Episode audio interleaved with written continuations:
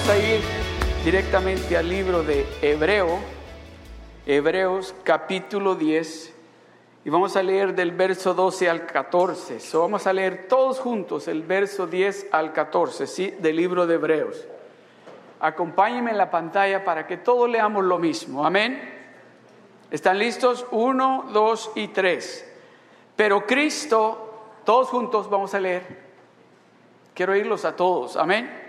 Que se llene este lugar con la palabra de Dios. Uno, dos y tres. Pero Cristo, habiendo una vez para siempre un solo sacrificio por los pecados, se ha sentado a la diestra de Dios. De ahí en adelante esperando hasta que sus enemigos sean puestos por estrado de sus pies porque con una sola ofrenda hizo perfectos para siempre a los santificados. Hemos estado, el domingo pasado hablábamos de conocer a nuestros enemigos, de que es importante que usted y yo conozcamos quiénes son nuestros enemigos. Amén. ¿Usted sabía algo que los enemigos suyos son enemigos de Dios y que los enemigos de Dios son enemigos suyos? Usted y Dios están en el mismo equipo. Están peleando contra el mismo enemigo. Dios pelea con usted contra sus pelea por usted y con usted contra sus enemigos.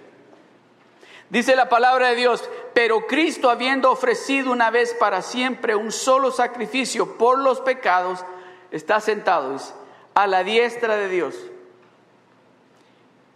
Y ahí está esperando, dice, está esperando a que los que son parte de su equipo empiecen a someter a los enemigos de Él bajo sus pies. ¿Quiénes son los que están en el equipo de Cristo? ¿Es parte usted del equipo de Cristo? Levante la mano si es parte del equipo de Cristo. Amén. So, en, usted y en mí es que Él está esperando a que nosotros pongamos bajo sus pies, los pies de Él que está a la diestra del Padre, sentado ahí al lado. Él está esperando a que usted y yo, porque Él nos dio a nosotros un poder, nos dio autoridad, y con ese poder que Él nos ha cedido a nosotros, nosotros tenemos que someter a esos enemigos de Dios bajo sus pies. Amén. Muchas personas, o muchos hijos de Dios cristianos, pensamos de que desde el momento que le dijimos a Dios, sí te acepto como mi único y verdadero Salvador, de aquí en adelante se acabaron mis dificultades. De aquí en adelante yo no voy a tener ningún problema porque voy a la iglesia ya. De aquí en adelante, todas esas dificultades que tuve antes cuando no iba a la iglesia, cuando no estaba caminando con Dios, se acabaron. De aquí en adelante, todo va a ser perfecto para mí. Piensan de esa manera. Y déjeme decirle algo, y hasta cierto punto no están equivocados. ¿Qué fue lo que Jesucristo le dijo a los discípulos? ¿Saben que Yo me tengo que ir, les dijo me tengo que ir a prepararles un lugar a ustedes. Pero yo les quiero decir algo, que en este mundo, en este mundo van a tener tribulaciones, van a tener problemas. ¿Por qué no dijo, ¿saben qué? De aquí en adelante, como ustedes están siguiéndome a mí y andan caminando conmigo, ya no hay problema. Ustedes, ustedes, especialmente ustedes que andan conmigo, no van a tener ningún problema. Esos problemas que tuvieron antes de empezar a caminar conmigo se acabaron. Ahora, como ustedes están caminando conmigo, todo eso se acabó. Se acabó. Juan 16, 33, pónganlo, ¿qué dice? Estas cosas os he hablado para que en mí tengáis paz, dice Jesucristo. Esto que les estoy diciendo, se los estoy diciendo para que en mí tengan paz. Y luego sigue, en el mundo tendréis aflicción, pero ¿qué sigue? Pero confiad en quién, en Él. ¿Por qué? Porque Él dice, porque yo he vencido al mundo. ¿Qué es lo que nos está diciendo? Sí, van a tener tribulación, van a tener dificultades, van a tener situaciones que van a ser desesperantes, pero acuérdense que yo, dice él, he vencido al mundo. Y si yo estoy con ustedes, ustedes también van a tener victoria. Pero miren lo que dice el, el Salmo 34, el verso 19. Ay, muchas Muchas, muchas, no dice unas cuantas, dice muchas, muchas son las aflicciones de quién. No dice la de la gente que no le sirve a Dios. Muchas son las aflicciones del justo. Repita conmigo lo que sigue. Pero de todas ellas Esa es garantía.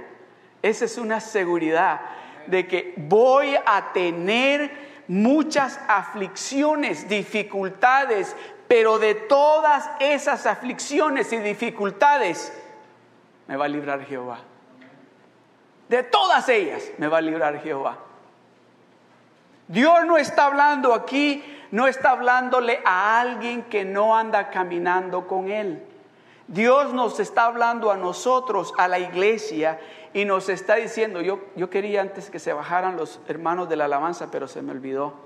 Yo quería que cantáramos de nuevo esa alabanza que cantaron, que la cantamos. Déjeme decirle, cuando la estábamos cantando, este lugar estaban ángeles cantando, cuando estábamos cantando el gran yo soy. El gran yo soy, porque el gran yo soy es el que nos dice, muchas aflicciones vas a tener pero de todas ellas yo te voy a librar. Porque es más poderoso y más fuerte el que está con nosotros que el que está allá fuera, ¿verdad? Que el que está con el mundo. Él es más poderoso y fuerte el que está con nosotros que el que está en el mundo. Muchas son las aflicciones del justo, pero de todas ellas nos va a librar el Señor. Usted tiene que conocer a su enemigo. De eso hablábamos el domingo pasado.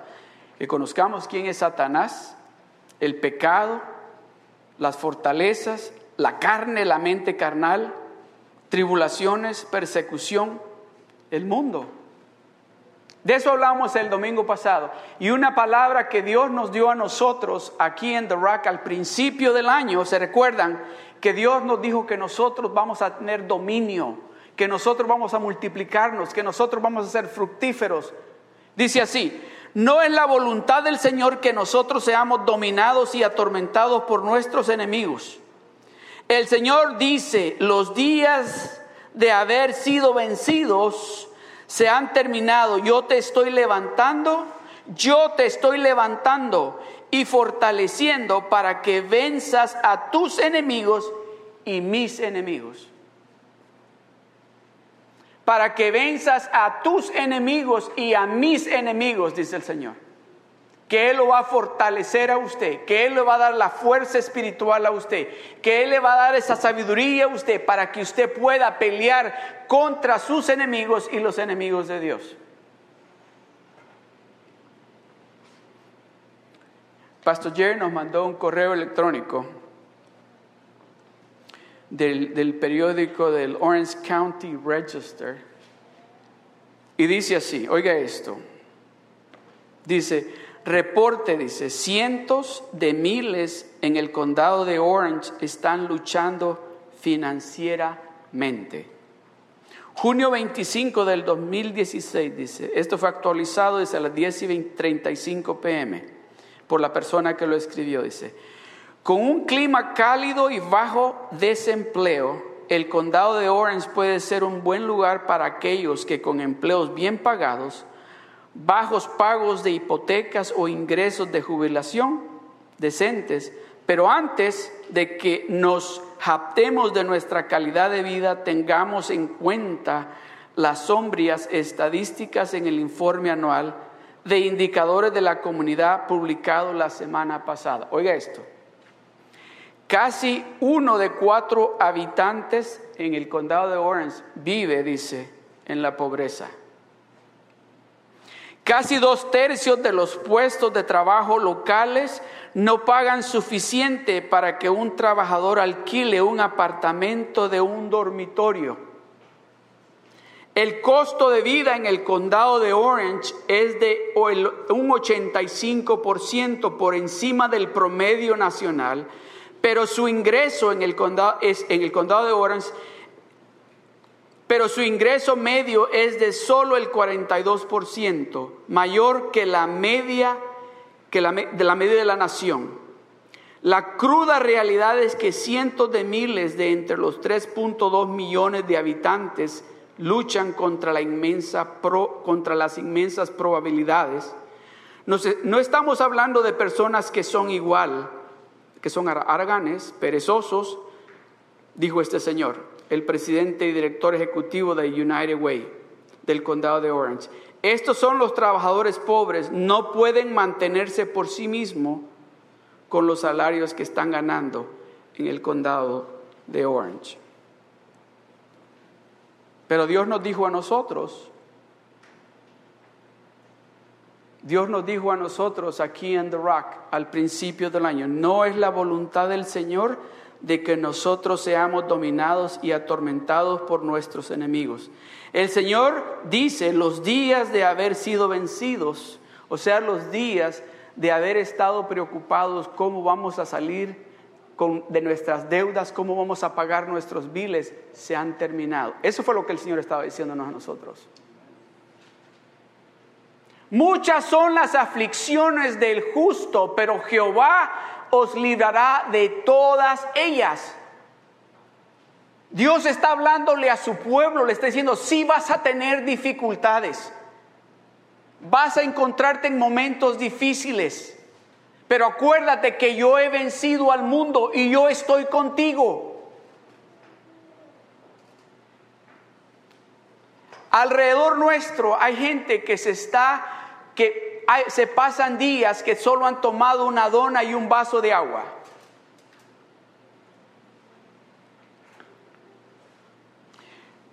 Tal vez podemos decir, ese reporte que han dado aplica a mí o a mi familia.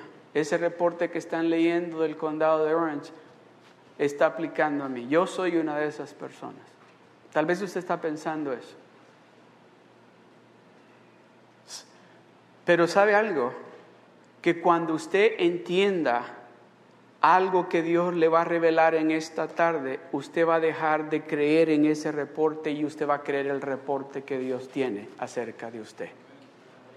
Porque el reporte que Dios tiene para nosotros los hijos de Dios es que sí dice, van a ser muchas las aflicciones, pero Él está con nosotros, Él ha vencido al mundo. Amén yo quiero decirle algo a usted, yo quiero dejarle saber a usted en esta tarde de que usted no es parte de ese reporte de que está hablando el condado de Orange. Usted es parte del reporte que Dios quiere darle a usted en esta tarde. Mire, déjeme decirle lo que Dios piensa acerca de usted. El Salmo 34, el verso 15 dice, los ojos de Jehová están sobre los justos y atentos sus oídos. ¿A qué dice? Los ojos de Jehová están sobre los justos y atentos sus oídos al clamor de ustedes, los de Beach, dice el Señor. Dice que sus ojos, dice, no están atentos a los que están ahí afuera. Los ojos de Él están atentos a usted al justo. A usted es quien Él está mirando. A usted es a quien Él está escuchando cuando usted clama a Él. Cuando usted dice, Señor, mira que me llegó este bill, ¿cómo lo voy a pagar? A usted es a quien está escuchando el Señor. Mira el Salmo, el mismo Salmo 34, pero el verso 10. Los leoncillos necesitan y tienen hambre. Los leoncillos necesitan y tienen hambre. Pero, repita conmigo esto, lo que sigue del verso. Pero los que buscan a Jehová no tendrán falta de ningún bien. Déjemelo ahí. ¿Sabe una de las cosas que Dios quiere hacer con esta enseñanza? Es que el título de la enseñanza en esta tarde es Victoria antes de la victoria. Ese es el título de la enseñanza. Victoria antes de la victoria. Dios quiere de que usted primero gane la batalla aquí en su corazón y aquí en su mente. Que usted gane esa guerra aquí en su corazón y en su mente primero. Porque déjeme decirle, ¿qué es lo que viene a nuestro pensamiento y a nuestro corazón cuando la aflicción llega, cuando la dificultad llega, cuando el problema llega? Sin importar cuál es el problema o la dificultad o la aflicción, ¿qué es lo que empezamos a hacer? Nuestra mente empieza inmediatamente a pensar todo lo negativo. Un ejemplo. Tócame aquí. Ah, ese es, una, ese es un tumor. Y es canceroso. ¿Se da cuenta? Y es lo que sale de nuestra boca inmediatamente. No nos ha visto el médico, nos estamos tocando e inmediatamente estamos nosotros abriendo la boca y declarando todo lo contrario a lo que Dios nos está diciendo.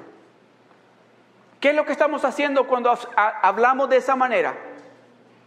Estamos perdiendo la batalla inmediatamente.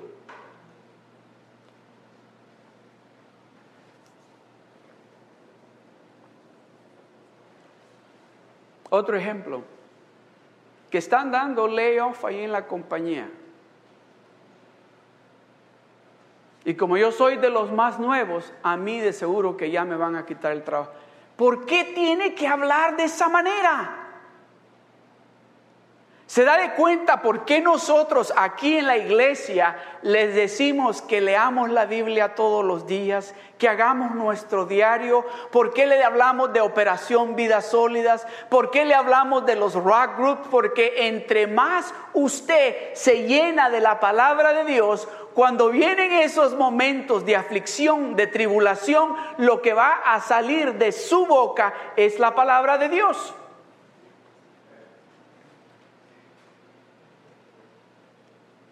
Los leoncillos necesitan y tienen hambre, pero los que buscan a Jehová no tendrán falta de ningún bien, no le va a hacer falta nada de lo que usted necesita. ¿Por qué no le puso no le va a hacer falta comida? ¿Por qué no le puso no le va a hacer falta ropa? ¿Por qué no le puso no le va a hacer falta dinero? ¿Por qué no le puso no le va a hacer falta la salud? Dice, no le va a hacer falta ningún bien. O sea que no le va a faltar nada de lo bueno que Dios tiene para usted. ¿Está entendiendo? Solo esa victoria, esa victoria hay que ganarla primero aquí en nuestro corazón y luego aquí. Esa batalla, esa batalla que tal vez usted en este momento está peleando, antes de ganarla en lo espiritual, hay que ganarla en lo natural. Aquí, hay que ganarla aquí, hay que decirle, ya gané. Oh, pastor, pero es que usted no sabe la aflicción que yo estoy pasando. Le cuento una. ¿Cuántos se acuerdan de Ana? ¿Se acuerdan de Ana en primera de Samuel? Déjeme decirle, aflicción como esa que tenía a alguien allí, la otra esposa del esposo, que se burlaba de ella todos los días, especialmente cuando la otra estaba encinta. Mira tú, ni hijos puedes tener, ¿para qué le sirves a mi esposo? Para nada. ¿Qué no te das cuenta que tú eres, y déjeme decirle, ese era, y creo que hasta este día es, es, parte de la cultura de ellos, de que cuando las mujeres no pueden tener hijos, creen que es una maldición de Dios.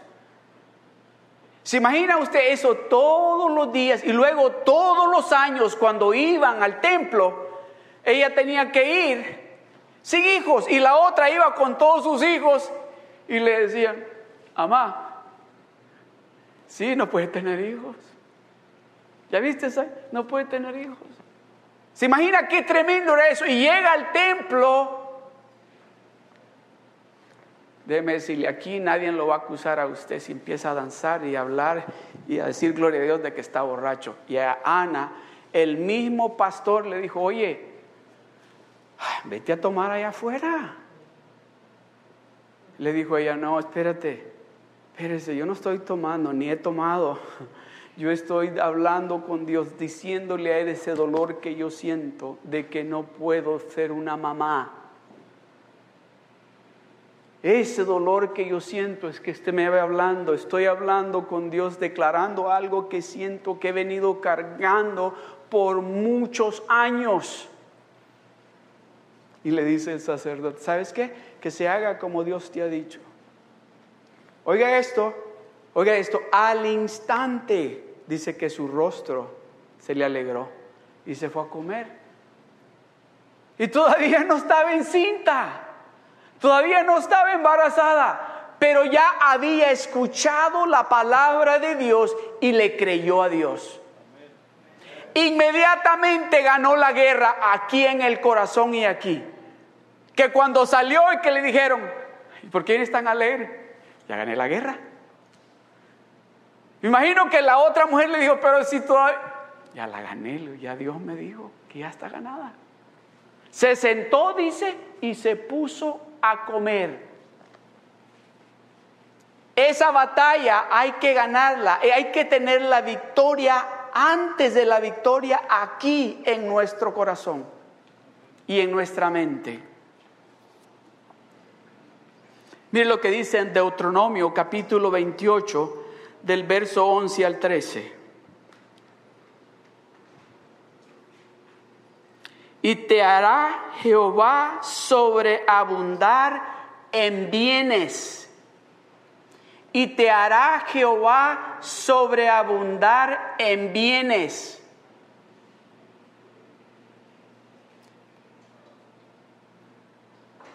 ¿A usted le está diciendo eso Dios?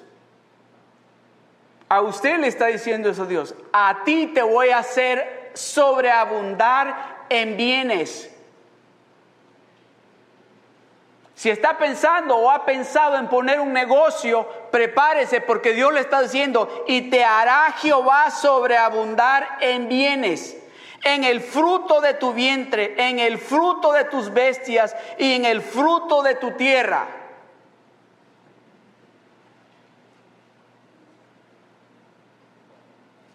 Tal vez usted ha dicho, ay, un ejemplo, ¿cuándo yo voy a poder comprarme una casa con lo que yo gano? Mucho menos aquí en Estados Unidos. ¿Cuándo lo voy a poder? Y empieza usted a ponerle todas las razones por las cuales usted cree que usted no lo puede lograr.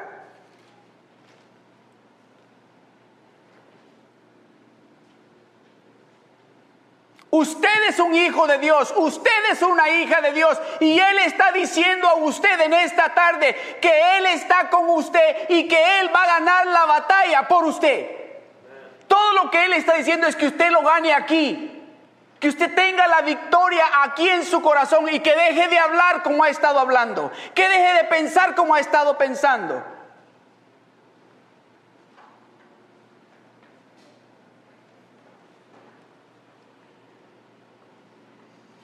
Y te hará Jehová sobreabundar en bienes, en el fruto de tu vientre, en el fruto de tu bestia y en el fruto de tu tierra, en el país que Jehová juró a tus padres que te había de dar.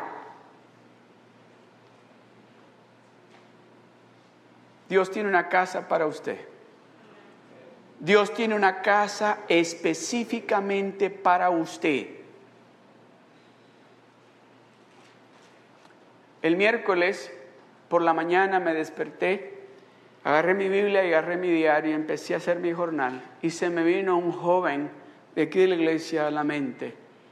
Y empecé a orar por él. Y había platicado ya con él antes acerca de unas cosas que que él necesitaba. Y estaba orando y me acuerdo que el miércoles fuimos a un rock group aquí en Downey. Y cuando llegué al rock group le dije, cuando lo vi le dije, ¿sabes qué? Yo estoy orando para que Dios te dé un carro. Y me dice, oh, ahora me dio el carro. Ya tengo el carro. Ahora todo lo que necesito, me dijo, es agarrar mi licencia.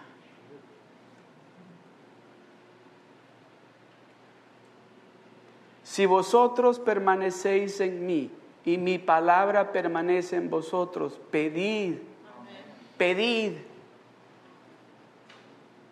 Pedid todo lo que os deseáis y os será hecho. No lo vas a hacer tú, va a ser hecho para ti.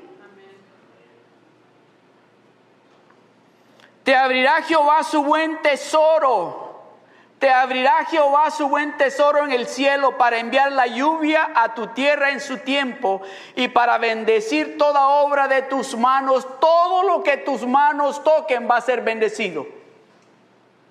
Todo lo que tu mano toque va a ser bendecido. Y prestarás a muchas naciones y tú no pedirás prestado. Vas a parar de andar pidiendo prestado. A ti te van a venir a pedir que les prestes. Usted no le está creyendo a Dios. Tal vez usted está pensando, pero eso es lo que Dios quiere que usted gane esa batalla aquí.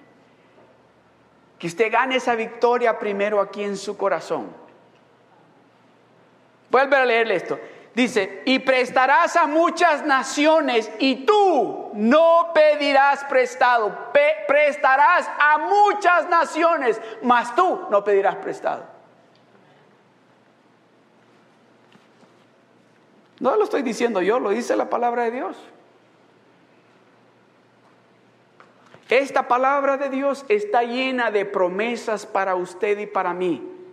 Y déjeme decirle que cada vez que la leo, es como que escucho a Dios tratando de convencernos a nosotros de que Él, Él es la respuesta, de que Él tiene aquí lo que usted y yo necesitamos.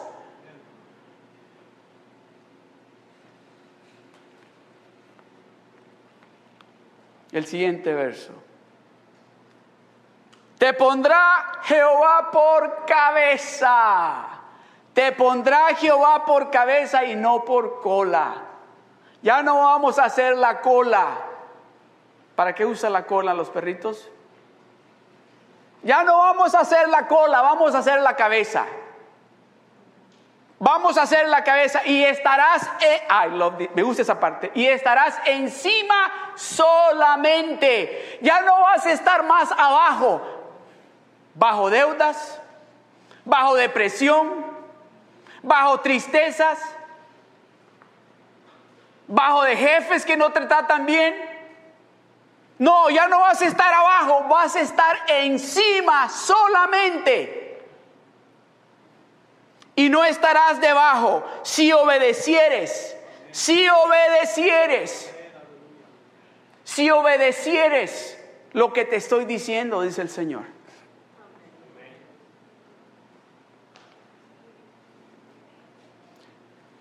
No sé si ustedes, ustedes tuvieron la oportunidad, algunos de ustedes quizás tuvieron la oportunidad de estar en la conferencia del año pasado, donde Pastor Leslie Kiggle trajo una palabra específica para el pueblo hispano.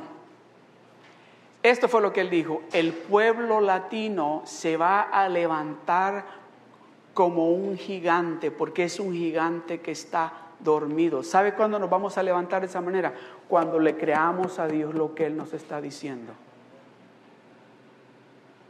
Cuando dejemos de tener esa mentalidad pobre, que dejemos de pensar lo que sabemos en lo natural que no somos, que dejemos de hablar lo que no somos y que hablemos lo que dice Dios que somos usted y yo.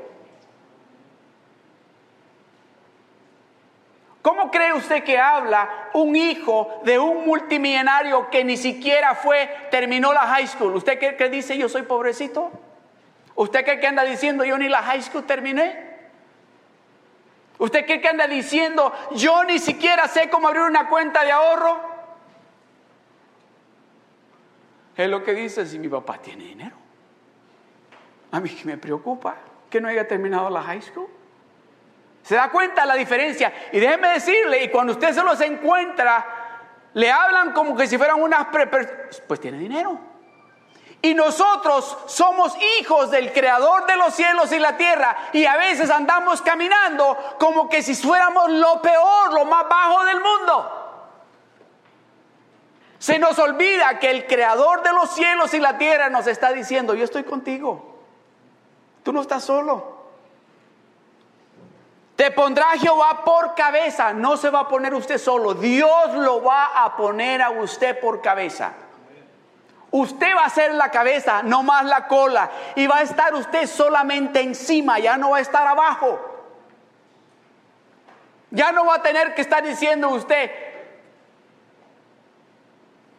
ni siquiera 25 centavos tengo en el banco. Va a dejar de hablar de esa manera.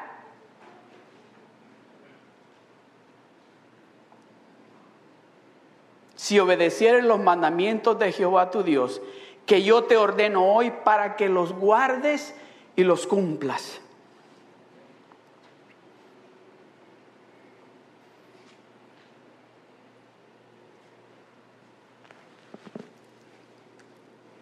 Dios nos está diciendo a nosotros,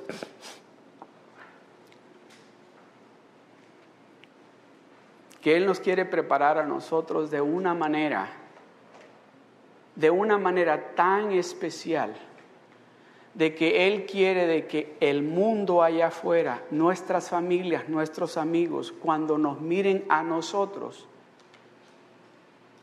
que nos miren cómo estamos de bendecidos, que cause celo en ellos y que digan qué es lo que ustedes tienen. ¿Cómo es posible que ustedes hayan logrado todo esto?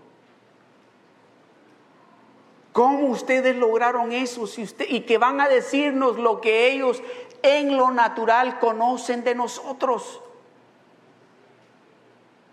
¿Sabe la respuesta que nosotros vamos a dar? Es que como Dios está con nosotros. Sí hemos pasado aflicciones, sí hemos pasado tribulaciones, pero Dios nos ha salvado de todas ellas. A la iglesia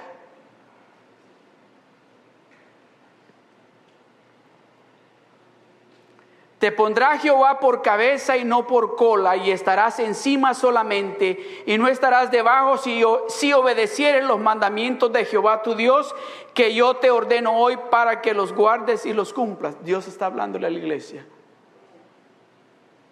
Dios nos está hablando a nosotros.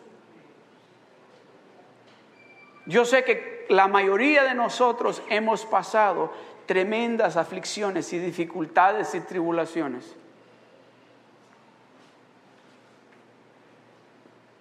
Pero déjeme decirle, no, es, no tiene que ser algo nuevo para usted. Usted tiene que acordarse, esto es algo parte del camino con Dios. Pero acuérdese que Él dice que Él ya venció al mundo y que como Él está de su lado, usted también va a tener la victoria.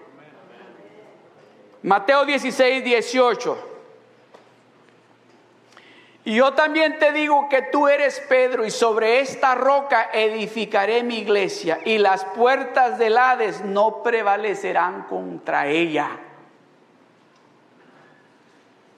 Tú eres la iglesia y las puertas del infierno no van a prevalecer contra ti. Tú vas a tener la victoria tras victoria tras victoria porque ninguna arma que el enemigo quiera forjar contra la iglesia va a prosperar. Usted sabía algo de que muchas veces la bendición que Dios quiere traer a la iglesia no llega por completo porque algunos de ustedes todavía no han ganado la victoria aquí en su corazón. Dios quiere que seamos esa iglesia que dice, las puertas del infierno no van a prevalecer contra ustedes. Dios quiere que cada uno de nosotros estemos hablando lo mismo. Lo mismo. Que no estemos unos diciendo, Dios nos va a bendecir y otros estemos diciendo, no, si es que, bueno, usted sabe lo que... decimos a veces. Nosotros somos la iglesia. Gálatas 6:9 dice, Gálatas, no nos cansemos pues de hacer bien, porque a su tiempo cegaremos si no desmayamos. A su tiempo vamos a ver la victoria si no desmayamos. A su tiempo, si no desmayamos, si no desmayamos, vamos a ver la victoria.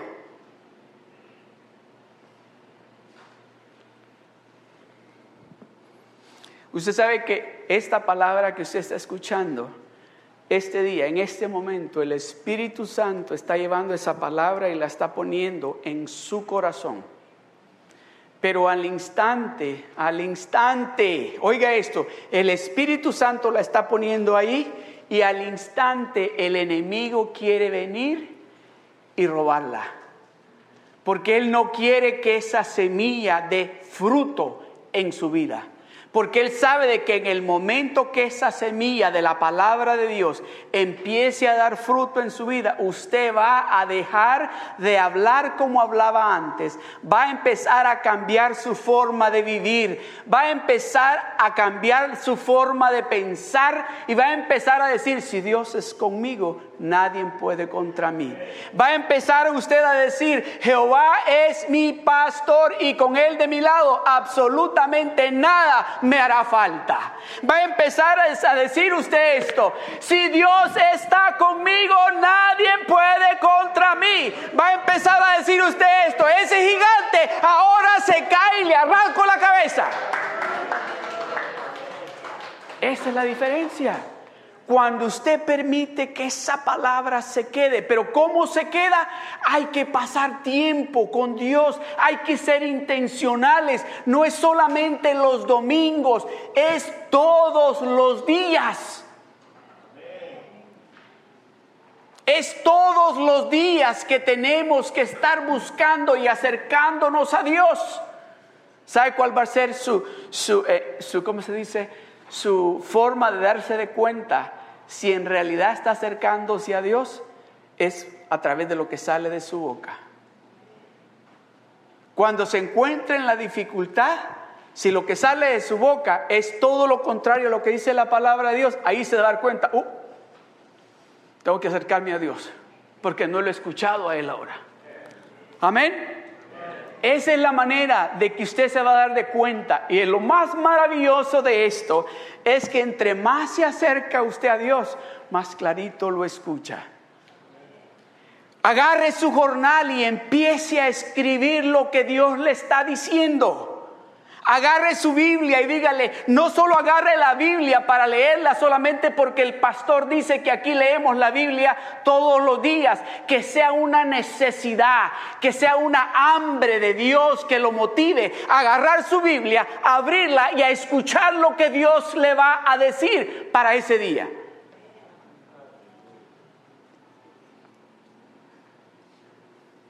Josué capítulo 1 verso 6 esfuérzate. Ay, eso, cuando yo leo eso, Señor, es que soy bien miedoso. Esfuérzate y sé valiente. Eso, esa, esas palabras las encontramos en la Biblia por todos lados. Esfuérzate y sé valiente. Después que escuches la palabra de Dios y que la semilla de la palabra de Dios llegue a tu corazón y empiece a dar fruto, esfuérzate, sé valiente, no tengas temor. Si escuchaste a Dios hablarte a tu corazón y ha sido Dios el que ha plantado esa semilla, esa palabra, va a dar fruto y va a ser fruto del bueno. Esfuérzate y sé valiente porque tú, le dice a Josué, porque tú repartirás a este pueblo por heredar la tierra de la cual juré a sus padres que la daría a ellos. Tal vez pensamos, bueno, ¿y por qué Dios no se la repartió? ¿Por qué Dios tuvo que decirle, o tú se la vas a repartir? ¿Por qué no Dios dijo, sabes qué? Tú esto, tú esto, esta parte a ti. ¿Sabe por qué? Porque Dios quiere usarlo a usted. Dios quiere usarlo a usted para que usted sea ese instrumento de llevar la bendición a los otros. Por eso Dios le está diciendo a José, pero ¿sabes qué, José? esfuérzate. Y para esto tienes que ser valiente porque no va a ser fácil. Ya que hayas escuchado la palabra de Dios, ya que la palabra de Dios ha dado fruto en tu vida, en tu familia, en tu salud, esfuérzate ahora y ahora es el momento de ser valiente. El verso 8.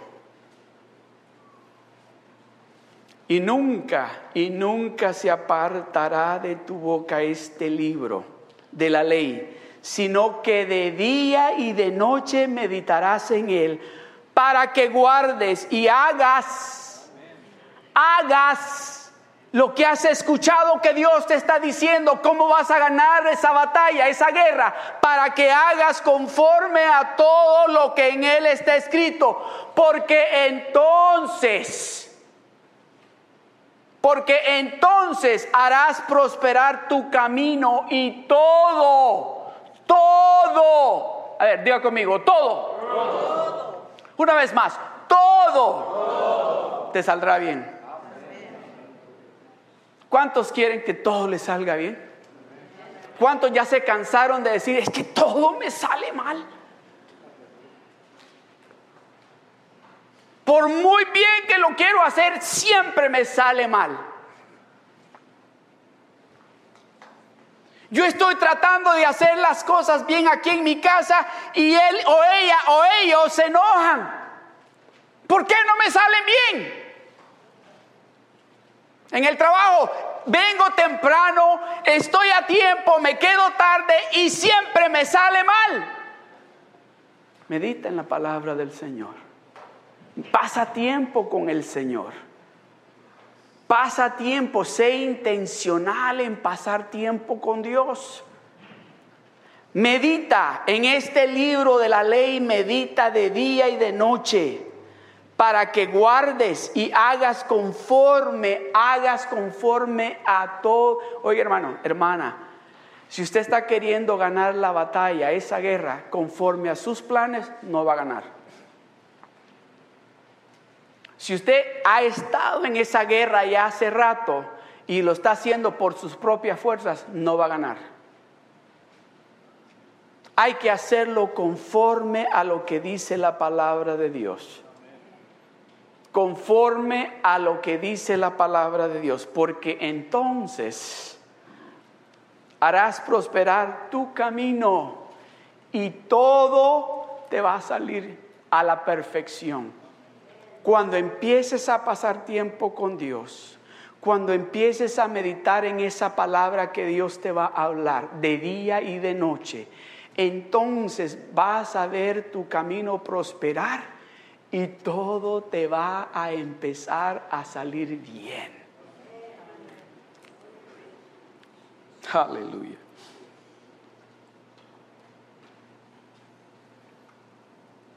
Juan capítulo 4, primera de Juan, perdón, capítulo 4, verso 4.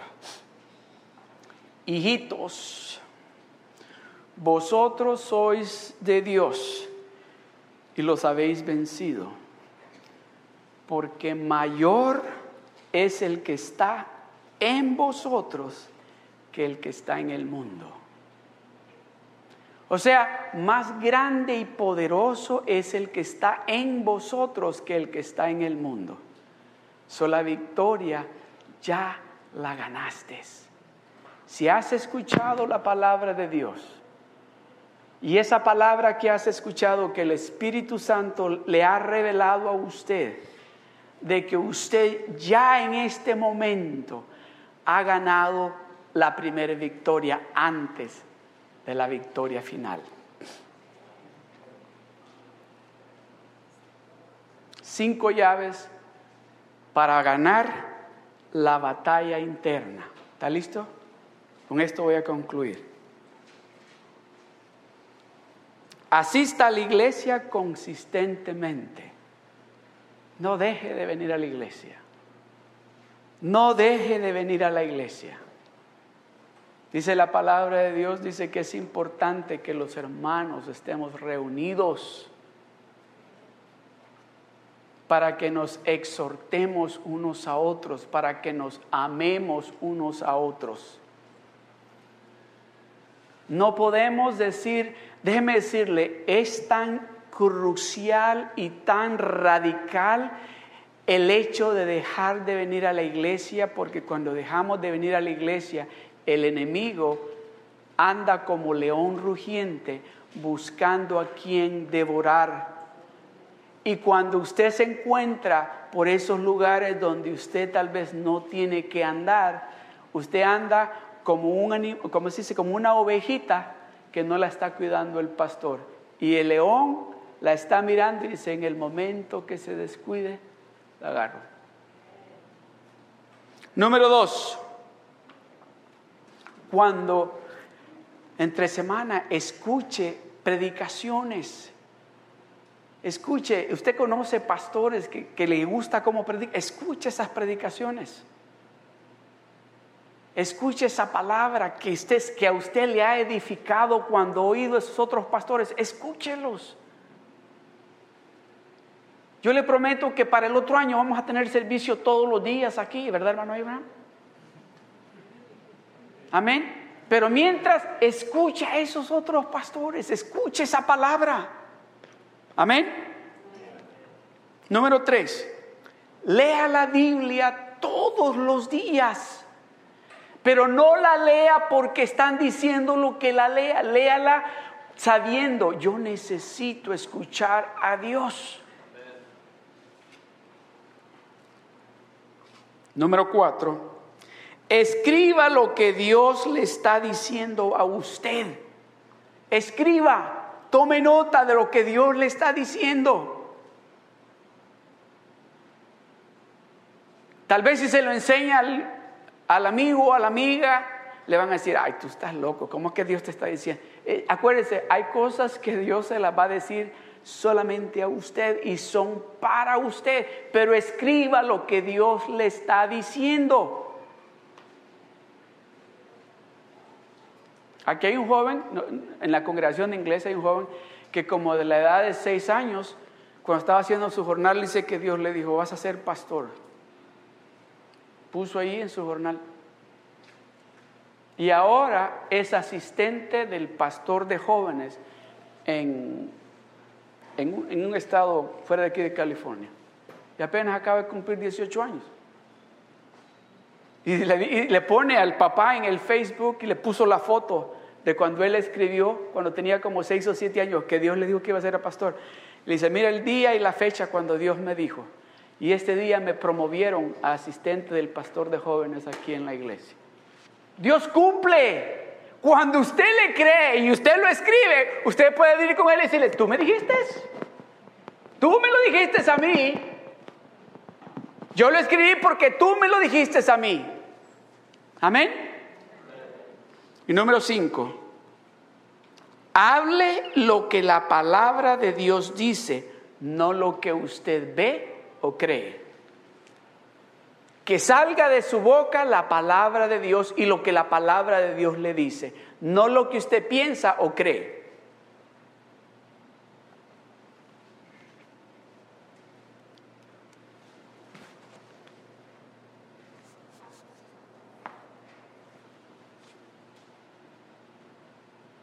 ¿Escuchó a Dios hablar en esta tarde? ¿Cree que ya ganó la victoria aquí? ¿La batalla ya la ganó aquí? ¿O todavía está el Espíritu Santo poniendo ahí? Porque cuando la ganamos aquí primero, en nuestro corazón y en nuestros pensamientos, lo demás es fácil. Vamos a hacer exactamente lo que hizo el rey David. ¿Se recuerdan? Llegó donde estaban los hermanos a punto de pelear con Goliat y Goliat estaba gritándoles allá, ustedes que se creen que el Dios de ustedes los va a salvar, ahorita los voy a hacer pedazos a todos y se los van a comer los pájaros aquí. Llega David y dice, ¿y este quién es? ¿Qué se cree este? Y los hermanos todos ahí dicen, oye, cállate, ¿qué no miras cómo está de grandote? Si mide 10 pies. Ese así con las manos lo despedaza uno y tú así de flaquito como estás, en dos te va a partir así solo con las manos. ¿quién se cree ese que está peleando? Así le digo, ¿quién se cree ese que está peleando contra los ejércitos del Todopoderoso? ¿Usted sabe que usted es parte del ejército del Dios Todopoderoso? ¿Usted sabe que usted es parte de ese ejército que va a poner a los enemigos de Dios bajo los pies de Dios? Eso es lo que David estaba haciendo. Ahorita dijo, le voy a callar la boca para que deje estar hablando contra Dios de la manera que está hablando. ¿Sabe por qué? Ya David había ganado esa guerra aquí en su corazón. Porque dice que allá en el desierto, cuando estaba cuidando las ovejas, con sus manos despedazaba, despedazaba, los osos y los leones para quitarle las ovejas de la boca. So ya David sabía, él sabía que cuando ese gigante empezó a abrir la bocota, dijo, ahorita se la cierro.